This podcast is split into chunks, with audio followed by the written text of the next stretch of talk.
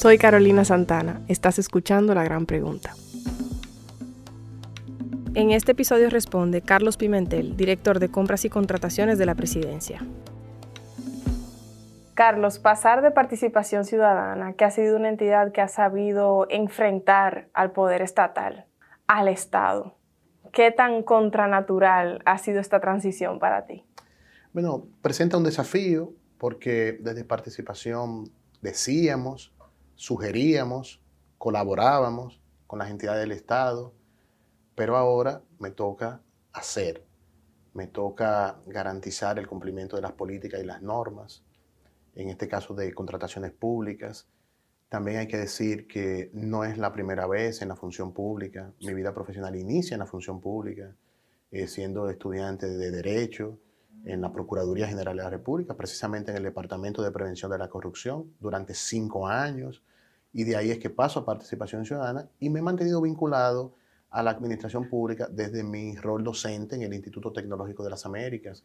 Pero además de eso, siendo representante de participación ciudadana en concursos de contratación de personal, eh, siendo miembro del jurado a la calidad, me mantenía vinculado a la administración pública y el servicio público siempre, eh, siempre lo vamos a respetar porque todo nuestro rol es aportar para que la administración pública funcione y ahora me toca hacerlo, me toca hacerlo desde dentro. Y ese, ese es el gran desafío y ese fue también uno de los elementos que, que nos llevó a, a, pensar, a reflexionar antes de aceptar esta función, porque pasamos por un proceso de reflexión cuando nos plantearon la posibilidad de asumir la dirección de compra y contrataciones, pues pedimos unos días para pensarlo y esa consulta pues incluyó a mi familia, a mi esposa, a mis hijos, a mi mamá, a mis hermanos, Después consulté a algunos amigos allegados a la familia con más experiencia y después tomamos la decisión y de hecho también consulté, porque entendía que lo debía hacer, al Consejo Nacional de Participación Ciudadana. Yo le planteé que estaba en una conversación para asumir la dirección de compras y contrataciones porque no quería que bajo ninguna circunstancia se pudiera malinterpretar una decisión de este tipo. Y tuve la satisfacción que todos los compañeros y compañeras de participación ciudadana y sus órganos de dirección, pues la palabra fue, perdemos un gran director, pero entendemos que el Estado Dominicano gana y es momento de que profesionalmente tú puedas aportar desde, desde esa acera que mm. se te presenta. Bueno, y por eso aceptamos el reto y por eso pues decidimos pues eh, asumir esta, esta responsabilidad.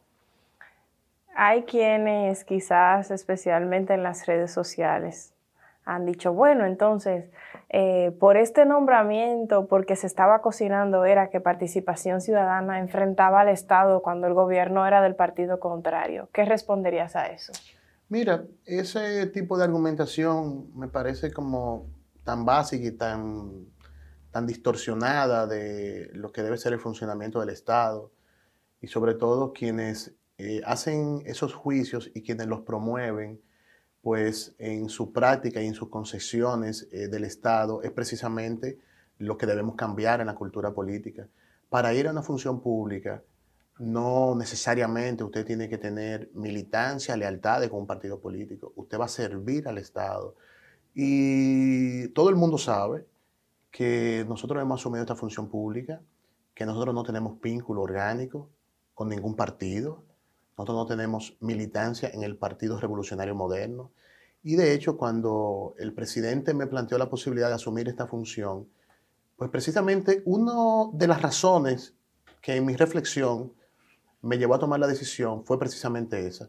Pero si el presidente me está diciendo que quiere que yo esté en compra y contrataciones, lo está haciendo simplemente porque entiende que yo conozco un poco del tema de compra y contrataciones y porque puedo tener algunos niveles de independencia. Eso a mí no me preocupa eh, para nada, mi práctica está ahí y bueno, pues la historia tendrá la oportunidad después de, de juzgar nuestro paso por la dirección de compra y contrataciones, pero nosotros estamos muy claros y convencidos y ese argumento eh, yo no lo iba a aceptar para dejar de tomar una decisión que yo entiendo que vamos a aportar eh, al país. Y todo el mundo sabe que lo que hemos hecho ahora es fortalecer el equipo, integrando más capacidades al equipo de la Dirección de Compra y Contrataciones. Capacidades es lo que estamos integrando a la dirección y debo decir que he sentido el apoyo, el apoyo eh, necesario de las máximas instancias del gobierno dominicano para eh, poder avanzar en las decisiones que nosotros, que nosotros eh, queremos impulsar y queremos implementar y que la sociedad está esperando, porque hay que decir eso, la sociedad está esperando mucho de nosotros y con razón, y con toda la razón, y eso pues lo que ha hecho es que ha redoblado nuestro compromiso de aportar desde esa instancia y sobre todo también aportar a la coordinación con otras instancias del Estado que será determinante para poder cumplir nuestro rol con mucha eficiencia. Bueno, entonces llegaste a la Dirección General de Compras y Contrataciones. ¿Qué encontraste? Bueno, eh, los primeros días lo hemos pues dedicado a conocer la realidad, no la realidad virtual, no la realidad que presentan las instituciones en toda la documentación que tuvimos la oportunidad de, leer, de, estudiar, y hemos decidido tomar algunas eh, decisiones que permitan y garanticen un funcionamiento mucho más eficiente y uno de los aspectos eh, importantes tiene que ver con eh, organizar de una forma más lógica, más racional, porque me dio mucha brega comprender el funcionamiento de la institución. Veíamos el organigrama, el viejo, el nuevo, veíamos la práctica, veíamos la nómina, y nada de esto tenía como una relación. Entonces, en una entidad debe estar muy claro cómo es que está organizada mm. y en función de eso, pues, eh, tener las cabezas, las responsabilidades para la toma de decisión. Entonces, en un primer momento estamos tratando de organizar de una forma mucho más eficiente ese aspecto y en ese trayecto pues nos hemos dado cuenta de la necesidad de prestar atención al área de reclamaciones, impugnaciones e investigaciones que permita pues ser más diligente en las decisiones que tiene que tomar el órgano rector porque hay una queja eh, muy marcada de la lentitud en que el órgano rector debe dar respuesta. Y hemos establecido como, como política que el órgano rector tiene que responder en tiempo todos los recursos que se le someten. Y para eso eh, nos dimos cuenta y encontramos alrededor de 200 casos que están pendientes. Hemos establecido un programa que va a permitir eh, acelerar para conocer cada uno de estos casos de reclamaciones, de impugnaciones y algunas pequeñas investigaciones que estaban en curso para poder eh, tener decisiones alrededor de todos estos casos y estar preparado con una unidad fortalecida para dar respuesta a todos los casos que se le presenten a la dirección.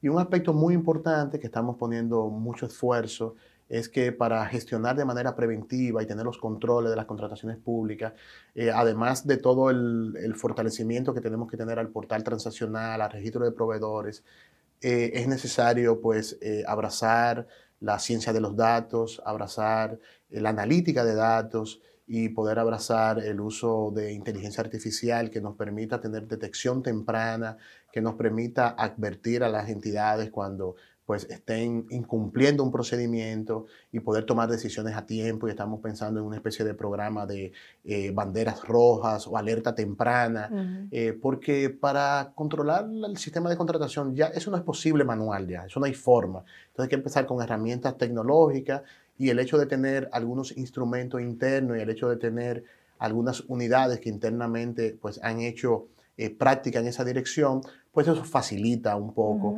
Solamente tenemos que reorganizar esa área, potenciar esa área, que esa área pueda eh, pues incluir todas las herramientas necesarias para que desde la dirección podamos tener pues eh, información, datos convertidos en información, esa información convertida en inteligencia.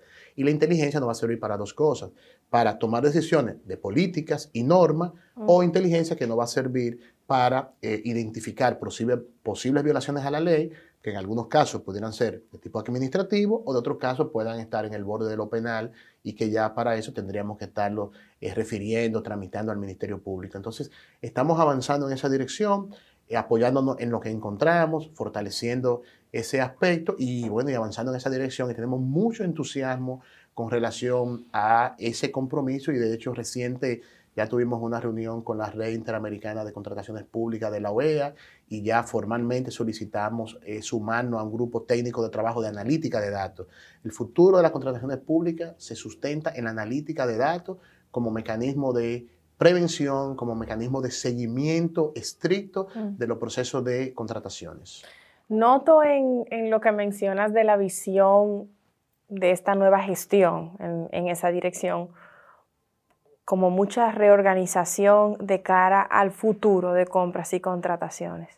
Pero conocimos en estos últimos años un Carlos Pimentel que llamaba a las cosas por su nombre, como por ejemplo, y cito, corrupción rampante en el país. ¿Qué va a pasar con todo lo de antes, ahora que Carlos Pimentel está en la Dirección General de Compras y Contrataciones Públicas? Bueno, hemos señalado en distintas oportunidades que las contrataciones públicas es el área de mayores niveles de corrupción en la República Dominicana y que tenemos una oportunidad de pues, implementar los mecanismos de prevención y de control. Y que si esos mecanismos de prevención y control son vulnerados por aquel que tiene la intención de enriquecerse con el erario público, pues que pueda encontrar, encontrar una dirección de compras y contrataciones con la capacidad, con la interés de impedirlo. Y por eso hemos empezado ya una conversación de coordinación interinstitucional que pueda fortalecer mucho más ese rol. Porque la ley de compra y contratación establece algunos límites con relación a las funciones, a la competencia del órgano rector. Pero para superar esos, esas debilidades normativas, que además de abocarnos en un proceso de reforma de la ley, que lo vamos a hacer, pero mientras eso pasa, pues ya hemos establecido distintas conversaciones para fortalecer la coordinación. Y va en dos direcciones. Por un lado, con los entes de control del Estado y los entes responsables de la investigación de los ilícitos de, corrupción. Entonces, con la Contraloría General de la República, con la Dirección de Ética e Integridad Gubernamental y con el Ministerio Público vamos a tener una estrecha colaboración y en los próximos días pues se va a anunciar al país eh, los elementos centrales de ese nivel de coordinación que vamos a tener estos entes y estos, y estos órganos del Estado Dominicano. Y después, otro aspecto que es también importante y que es fundamental y que tenemos que tenerlo sobre la mesa es que las contrataciones públicas eh, se convierten en un elemento fundamental para el desarrollo. Y eso es lo más importante de las contrataciones públicas. Alrededor de un 32% del presupuesto en contrataciones de bienes, obras y servicios. De ahí es importante garantizar que el sistema funcione, que funcione de manera eficiente, que permita que los pequeños, que los medianos empresarios puedan participar en igualdad de condiciones en, los procesos de contrataciones, que podamos reducir los riesgos. Por ejemplo, vamos a, vamos a trabajar y hemos estado ya de manera intensa identificando por qué el Estado Dominicano eh, tiene unos tiempos tan largos para poder pagar un servicio que van de dos meses, tres meses, cuatro meses, cinco meses, seis meses. Entonces, una pequeña y mediana empresa no tiene forma de resistir que el Estado le pague en seis meses. Entonces, mm. ¿qué pasa con eso? Eso tenemos que resolverlo. Por un lado, si queremos promover la participación de la pyme en la contratación del Estado, tenemos que resolver ese nudo. Pero además sabemos que en la medida que los procesos se hacen más largos, los riesgos de corrupción son más altos, porque regularmente cuando se dilata un proceso de manera intencional y que no se ejecuta un pago a un proveedor, regularmente en muchos de los casos se puede estar dando de manera intencional esos retrasos para eh, buscar que el proveedor tenga que utilizar los mecanismos de agenciarse su pago. Y en algunos casos también sabemos que existen algunos nudos de tipo institucional, que retrasan esos pagos. Por eso tenemos que resolverlo, porque la ley de compra y contrataciones te dice, mira, para tú contratar, lo primero que tú tienes que tener es una certificación de que tú cuentas con los fondos. Entonces, si la entidad tiene una certificación que cuenta con los fondos y abre un proceso de contratación de un bien o servicio, cuando te entregan el bien o servicio y los fondos están reservados, paga. O sea que estamos hablando de que bajo las nuevas reestructuraciones y reformas y modificaciones que se pueden llevar a cabo en la Dirección General de Compras y Contrataciones, no solo se estaría batallando contra la corrupción, sino que vamos a tener un Estado que será buena paga. Ese es uno de los retos que hemos puesto sobre la mesa. Eh, y obviamente ese es un reto que involucra a la Dirección de Presupuesto, que involucra a la, a la Contraloría y que ya en menor medida a la Tesorería Nacional. Entonces, debe existir, y en eso estamos avanzando, una coordinación entre estas entidades, identificar dónde que están los nudos para garantizar que el Estado pueda pagar, pueda pagar a tiempo, pueda honrar su compromiso a tiempo.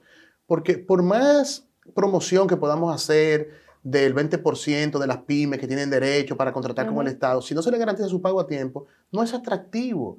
No es atractivo tener un contrato con el Estado porque no resiste, el capital no le permite eh, esperar dos o tres meses para que le paguen. Entonces, el fundamento del sistema de contrataciones es la eficiencia, es la eficacia, porque tenemos que tener muy claro que el Estado tiene que comprar bienes y servicios y lo debe comprar con los controles, debe haber todos los mecanismos de transparencia, pero debe ser eficiente el proceso.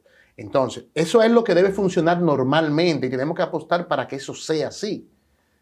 Pero como estamos en un país donde los niveles de corrupción son tan altos, pues entonces también, además de impulsar el sistema de contrataciones como un mecanismo de desarrollo, tenemos que prestar atención a los mecanismos de prevención y de control de la corrupción. Y ya en esa dirección, pues hemos dado eh, algunos pasos. Hemos enviado una comunicación a todos los ministros, a todos los directores, planteándole los pasos fundamentales que tienen que dar para garantizar el funcionamiento de sus unidades de compra. La designación de su encargado de compra, la constitución de su comité de compras, el registro en el portal transaccional, que los procesos de compra y contrataciones tienen que ir por el portal transaccional.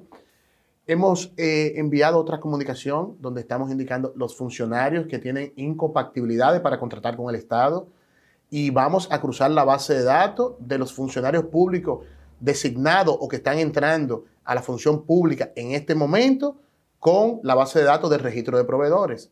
Y ahí probablemente vamos a tener funcionarios que van a estar en el régimen de incompatibilidades, que no pueden contratar con el Estado, porque la ley así lo establece, quiénes pueden o no contratar con el Estado.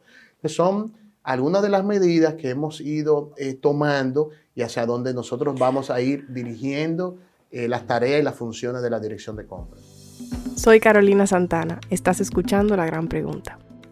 Eso me recuerda al tema de los conflictos de interés, de lo que has hablado mucho eh, en diversas ocasiones y quiero que tratemos ese tema, no sin antes retomar lo que mencionabas hace un segundito sobre la reforma de la ley de compras y contrataciones públicas. ¿Qué propone Carlos Pimentel sobre eso? La ley de compra debe ser reformada por muchas razones. Una de ellas es que el país aprobó recientemente una ley de alianza público-privada y todas las funciones que estaban en la ley 340 vinculadas a las concesiones fueron derogadas. Entonces tenemos que tener una ley de contrataciones de bienes, servicios y obras. Y esa reforma eh, tiene primero que apuntar a fortalecer el órgano rector.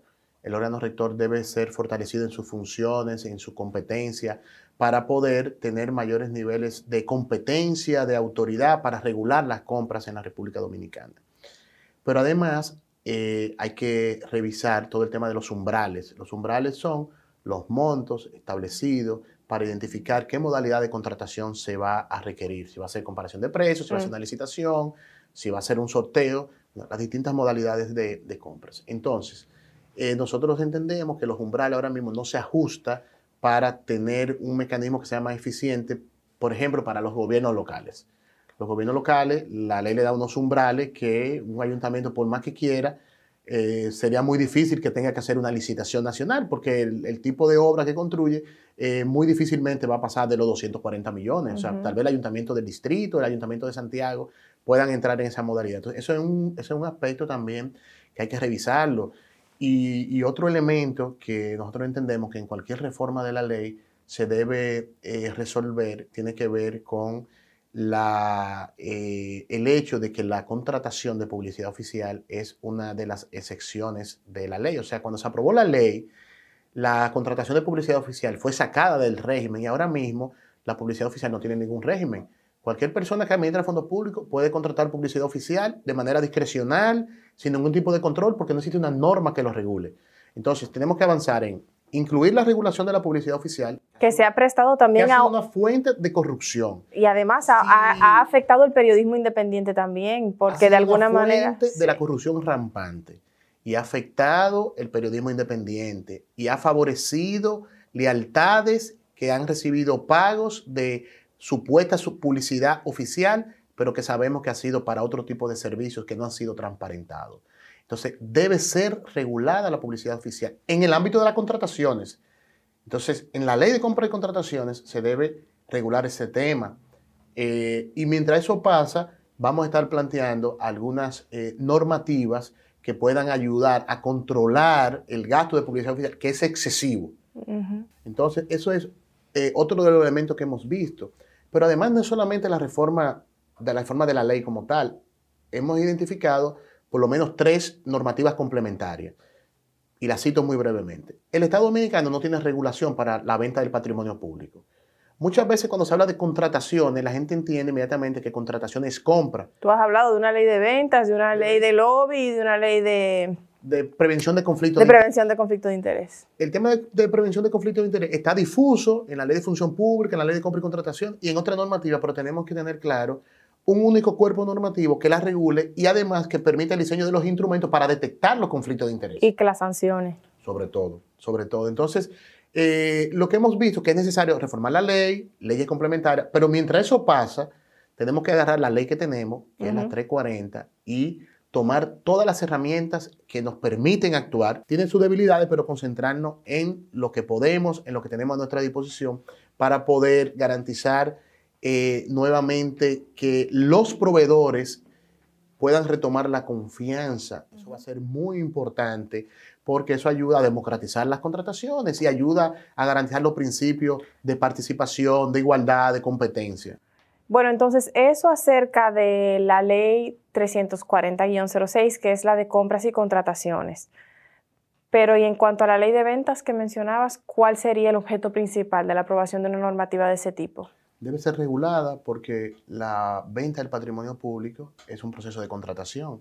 Y ese proceso de contratación tiene que incluir los principios de la contratación, entre ellos la igualdad en la participación. O sea, no puede ser que si hay un proceso de venta de terrenos, pues eso no tenga la debida publicidad, la debida transparencia, porque así como tú o tú tienen derecho a comprar terreno del Estado, todos tenemos derecho a comprar terreno del Estado, entonces tiene que haber un principio de publicidad, de igualdad, de participación de todo. Entonces debe estar eh, regulado y eso no me parece que es un elemento que ha estado ausente y sabemos en el país en los años recientes cómo ha servido como una modalidad de corrupción, porque no hay información, no hay mecanismo, se utilizan con todo el nivel de discrecionalidad y eso pues hay que empezar a ponerle algún nivel de control.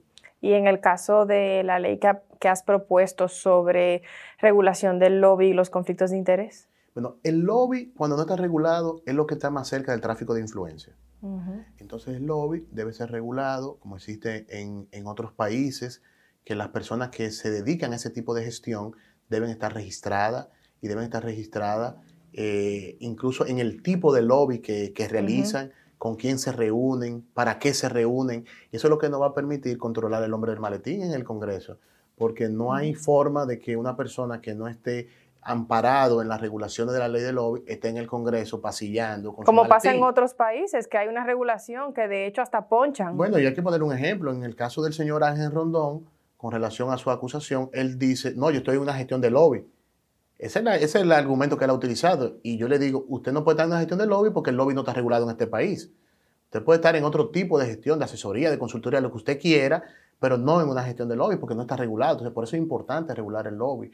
Y va a ser importante regularlo también ahora que el país va a empezar a poner en práctica eh, la ley de alianza público-privada. Entonces es importante que el país vaya adoptando las disposiciones normativas que puede ir robusteciendo el marco normativo. Y que son disposiciones normativas que yo no la estoy eh, creando, sino que la Convención de Naciones Unidas contra la Corrupción o la Convención Interamericana contra la Corrupción de la OEA han recomendado al Estado Dominicano de hace más de 10 años que adopte esta normativa, o como pasa también con la eh, necesidad de una ley de prevención de conflicto de interés, que también es muy importante, porque así mismo como se regula la declaración de patrimonio, se debe regular también los conflictos de interés y tiene que haber una declaración de conflicto de interés. Hay algunos países que eh, vinculan las dos cosas, declaración de patrimonio y declaración de conflicto de interés. En el caso nuestro, pues será necesario regular los conflictos de interés y que estos se puedan declarar, se puedan declarar con tiempo y que todo el que tenga algún vínculo con, eh, eh, con proveedores, que son accionistas, porque eso es lo que nos va a permitir ir reduciendo muchas de las modalidades que se dan en las contrataciones, como es la, colusión, que es cuando varios proveedores se ponen de acuerdo para ir a un proceso de contratación, y como muchas veces se da una modalidad que hemos identificado eh, de proveedores que van con una oferta eh, a un valor por debajo de lo común y con producto similar y cuando se le va a adjudicar la oferta, le dicen, no, ya yo me retiro de la licitación. Entonces, ¿qué dice la ley? Que tú tienes que pasar al que quedó en segundo lugar. Entonces, el que quedó en segundo lugar regularmente tiene un precio mayor y entonces ese tipo de, situaciones que se presentan tenemos que empezar a, a identificarlas. Y por eso es importante pensar en todos estos mecanismos, en todas estas disposiciones. Lo que sí debe quedar claro, que no estamos planteando tener todas esas leyes para poder accionarnos. Estamos enfocados a la necesidad de fortalecer eh, las políticas y las normas que permitan tener mayores herramientas. Pero con la ley 340 eh, tenemos funciones y competencias que vamos a utilizar y que nos va a servir para eh, potenciar ese rol de control que debe tener la dirección de compras. Carlos, pero como ciudadana, si hay una cosa que a mí me preocupa, una, de la Dirección General de Compras y Contrataciones Públicas, es que estructuralmente, orgánicamente, no es una entidad independiente.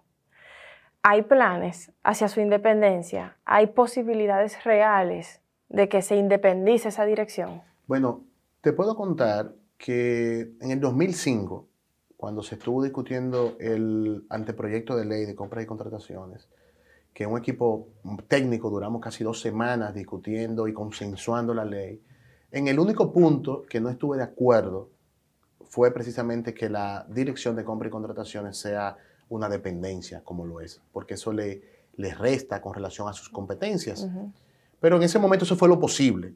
Pero en cualquier reforma de la ley tenemos que apostar al fortalecimiento del órgano rector con relación a sus competencias, porque eh, la decisión y la sentencia del Tribunal Constitucional con relación a la Junta Central Electoral, que la Junta Central Electoral no está contratando en función del régimen de compras y contrataciones, porque es un, órgano eh, autónomo con nivel constitucional. Entonces, eso tenemos que resolverlo y tenemos que apostar a que en la normativa que modifique la 340 buscar todo el fortalecimiento del órgano rector y eso va a implicar un nivel de profesionalización también de los servidores públicos de la dirección de compra y además un nivel de profesionalización de los encargados de compra. Nosotros entendemos y ojalá que podamos avanzar en eso, en una ley especial para los servidores públicos vinculados a las contrataciones públicas, porque las contrataciones públicas cada vez requiere más expertise, cada vez necesita más capacidades, cada vez necesita pues eh, más servidores públicos de tipo técnico. Entonces, en la reforma de la ley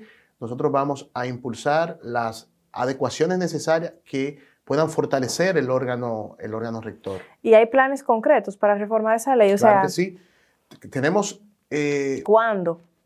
Ya. Yo te puedo decir que las conversaciones de dos prioridades que tenemos es el tema de la reforma de la ley. Existe un anteproyecto que se ha estado discutiendo. Vamos a abrir la discusión de ese anteproyecto de ley para que todos los actores participen y poder construir los consensos técnicos y además queremos incluir en ese proceso a los legisladores de manera que vayamos construyendo el consenso técnico y político al mismo tiempo y podamos ir por la reforma eh, eh, de la ley. Y vamos a avanzar en eso y estamos desde ya en eso. Ahora estamos en un momento de mucha complejidad donde tenemos también prioridades.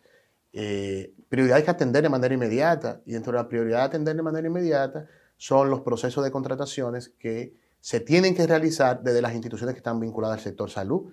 Entiéndase Promesa, entiéndase el Servicio Nacional de Salud, entiéndase el Ministerio de Salud, porque el país tiene que estar abastecido de medicamentos, el país tiene que tener la capacidad eh, de dar respuesta eh, de, manera muy, eh, de, manera muy satisfactoria a la necesidad de la población.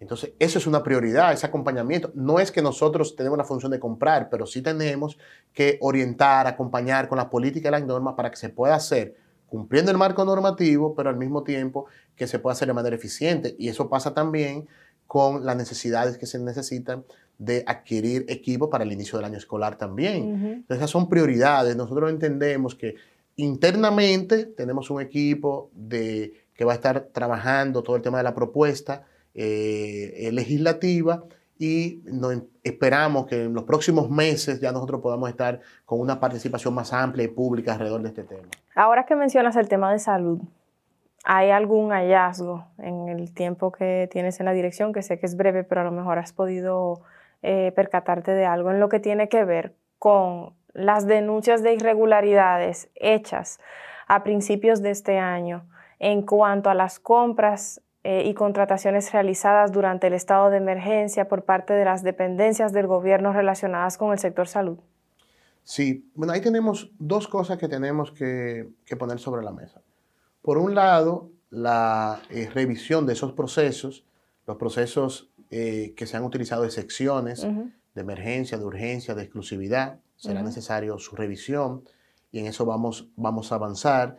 Y por otro lado también la necesidad de que en los actuales momentos estos entes del Estado vinculados al sector salud también tienen que adquirir de manera inmediata insumos porque no podemos permitir que el país esté desabastecido de medicamentos. Entonces hemos eh, orientado la mejor forma de garantizar que en un breve tiempo poder adquirir los insumos que sean necesarios y hacerlo de igual manera acorde a el marco normativo. Debo decir que con relación a los procesos de sección realizados en el marco del, inicio de la pandemia y los procesos también realizados en el periodo de transición y en los días finales de la transición, eh, esos procesos van a ser revisados y le hemos pedido a todas las entidades que pongan atención a esos procesos y que en algunos casos que, que lo amerite, si entienden que no lo deben continuar, porque no lo continúen, porque eh, sí hemos podido observar que hubo procesos muy acelerados, incluso violentando los tiempos y los plazos que establece, que establece la ley. Desde Participación Ciudadana se denunció en un estudio cuya puesta en circulación eh, encabezaste el tema de que solo tres alcaldías, según ese estudio, cumplían con las normas que tenían que ver con compras y contrataciones. Hay un plan para hacer frente a ese flagelo a nivel municipal. Totalmente. Es uno de los sectores que va a necesitar mayores niveles de acompañamiento y desde la dirección, pues desde el área de fomento, hemos pues establecido distintas acciones. Lo primero es eh, un acuerdo con la Universidad Autónoma de Santo Domingo que nos permita llevar cursos especializados, diplomados y una maestría al territorio nacional, porque las capacidades técnicas con relación al tema de compra y contrataciones no pueden seguir concentradas en el Distrito Nacional. Entonces, un tema de formación para los encargados de compra, eso será en un primer momento. Lo otro es el acompañamiento de los ayuntamientos para que puedan utilizar el portal transaccional. Nosotros eh, registramos que varios ayuntamientos han avanzado en el uso del portal transaccional, pero que tenemos que sumar cada vez más ayuntamientos que utilicen el portal eh, transaccional. Y ahí vamos a necesitar pues eh, dar mucho apoyo, eh, mucho acompañamiento para que los ayuntamientos puedan cumplir con esos requerimientos que establece la ley. Sabemos que uno de los entes obligados que tiene más bajo nivel de cumplimiento, no solamente de la ley de compra y contrataciones, sino casi de otras normativas de la administración pública. Y de igual manera, el acercamiento y coordinación con la Federación Dominicana de Municipios.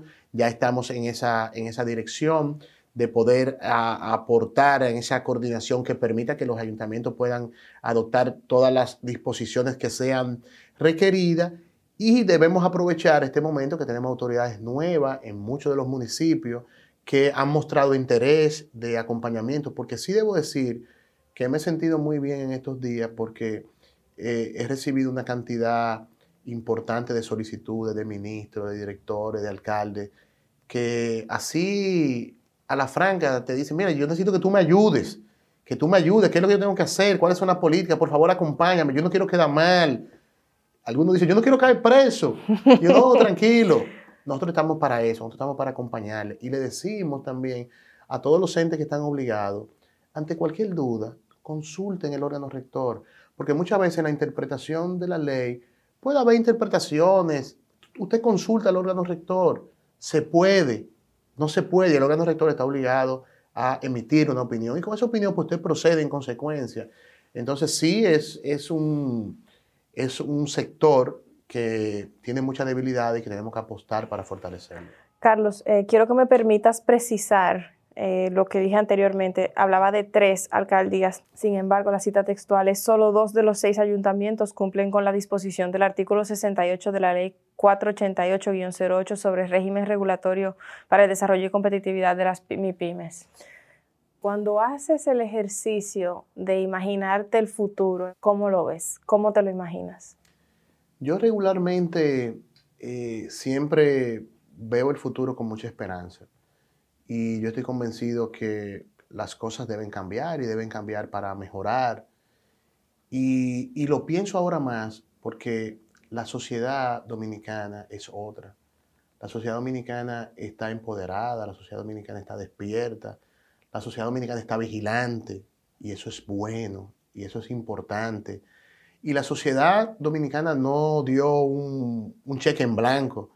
La sociedad dominicana apostó, apostó por una forma diferente de hacer las cosas, pero está vigilante. La sociedad dominicana está ahí. Y todo lo que hemos decidido asumir un, un rol, que hemos decidido asumir un compromiso, lo sabemos. Y yo que vengo de esa sociedad, y que participé activamente en todos los procesos que permitieron y aportaron para ese despertar. Yo estoy súper eh, consciente de eso y yo exhorto a que esa sociedad se mantenga vigilante porque no porque eso se convierta en una presión para quienes asumieron o asumimos función pública, sino todo lo contrario. Y yo lo dije desde el primer día. Yo no tengo ningún grupo político partidario atrás, porque no pertenezco a ninguno. Yo no pertenezco a una élite política y económica. Yo con lo único que yo cuento es con esa sociedad. Y cuando anunciaron mi designación, yo me sentí bien porque distintos sectores se manifestaron de manera muy positiva hacia mi designación. Entonces yo cuento solamente con eso y lo que me va a permitir actuar, actuar de manera correcta y lo que me va a permitir actuar en la dirección de lo justo es el apoyo de la sociedad. El apoyo de la sociedad es, es mi poder. Hay otros que pueden tener otros poderes, pero el único que yo tengo es ese y ese yo lo tengo que preservar porque así mismo como en los primeros días de mi designación yo me sentí tan contento de tanto apoyo que yo no imaginaba que la sociedad iba a tomar así como tan, tan positivo eso. Así mismo yo estoy convencido que yo tengo que salir, tengo que salir eh, muy, muy fortalecido de la gestión pública. Entonces yo veo el futuro, yo lo veo con, con mucha esperanza eh, yo creo que existe un momento de mucha oportunidad. Además de todo el empuje de la sociedad, yo debo decir que yo me he sentido muy apoyado por el presidente de la República y por la vicepresidenta de la República. Eh, lo primero, por eh, confiar en designarme en esta función y lo otro, hacerlo sin ningún tipo de condición.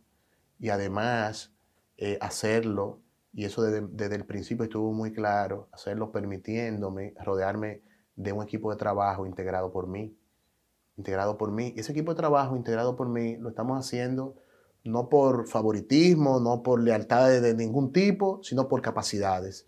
Y si lo estamos haciendo rodeado de algunas lealtades, son las lealtades hacia lo justo y hacia lo correcto.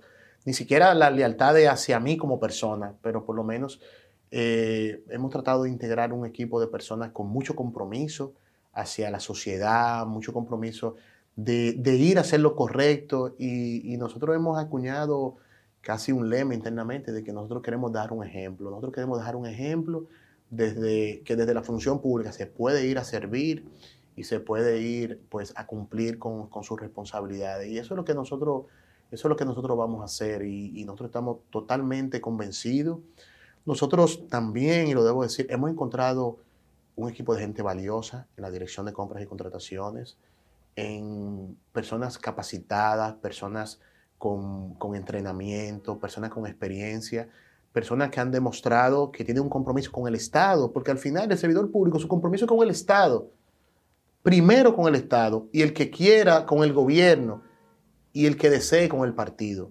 Pero en principio nuestro, nuestro compromiso es con el Estado dominicano y me he encontrado mucha gente valiosa y nosotros no vamos como, como, como se cree y como se, se estima en la administración pública, con una, como le llaman a eso, como una, como una planadora y de vinculación de gente de manera masiva. No, nosotros no vamos nada de eso. Sí será necesario hacer algunos ajustes, que son los ajustes normales que se tienen que hacer para eh, poder tener la forma de dirigir la institución, pero estamos confiados con el equipo eh, técnico que hemos identificado, gente, gente valiosa también en esa dirección. ¿Qué haces hoy por el futuro? Todo, todo. yo debo decir que desde el lunes 17 que yo entré a la dirección de compras, eh, yo no he parado de trabajar. Eh, incluso se lo advertí a mi familia, a mi esposa a mis hijos. Le dije, los primeros días, la primera semana de los primeros meses, necesito que me entiendan, que me tengan paciencia, pero voy a dedicar todo el tiempo y todo el esfuerzo para poder sembrar eh, la línea y la visión eh, estratégica que tengo de la dirección. Te emocionas, te lo noto. Sí, porque estamos llegando desde la mañana y estamos saliendo de noche y cosas tan sencillas que para mí son importantes como comer en mi casa, porque eso yo lo vi desde mi familia, comer a la casa es importante, es el momento de compartir con la familia. Mm. Y eso yo lo estoy sacrificando y lo voy a sacrificar porque yo entiendo que estoy en un momento eh, no solamente de entrar y conocer la institución, sino que en este contexto, esto ha sido muy difícil, una transición, una pandemia, lo que hemos encontrado. Entonces estamos dedicando esfuerzos. Y ahora, bueno, todo con, con todo el compromiso y con toda la humildad. Con toda la humildad, nosotros vamos a hacer todo lo que esté a nuestro alcance. Muchas gracias, Carlos. Acabas de escuchar a Carlos Pimentel en La Gran Pregunta. Puedes ver la entrevista en el canal de YouTube.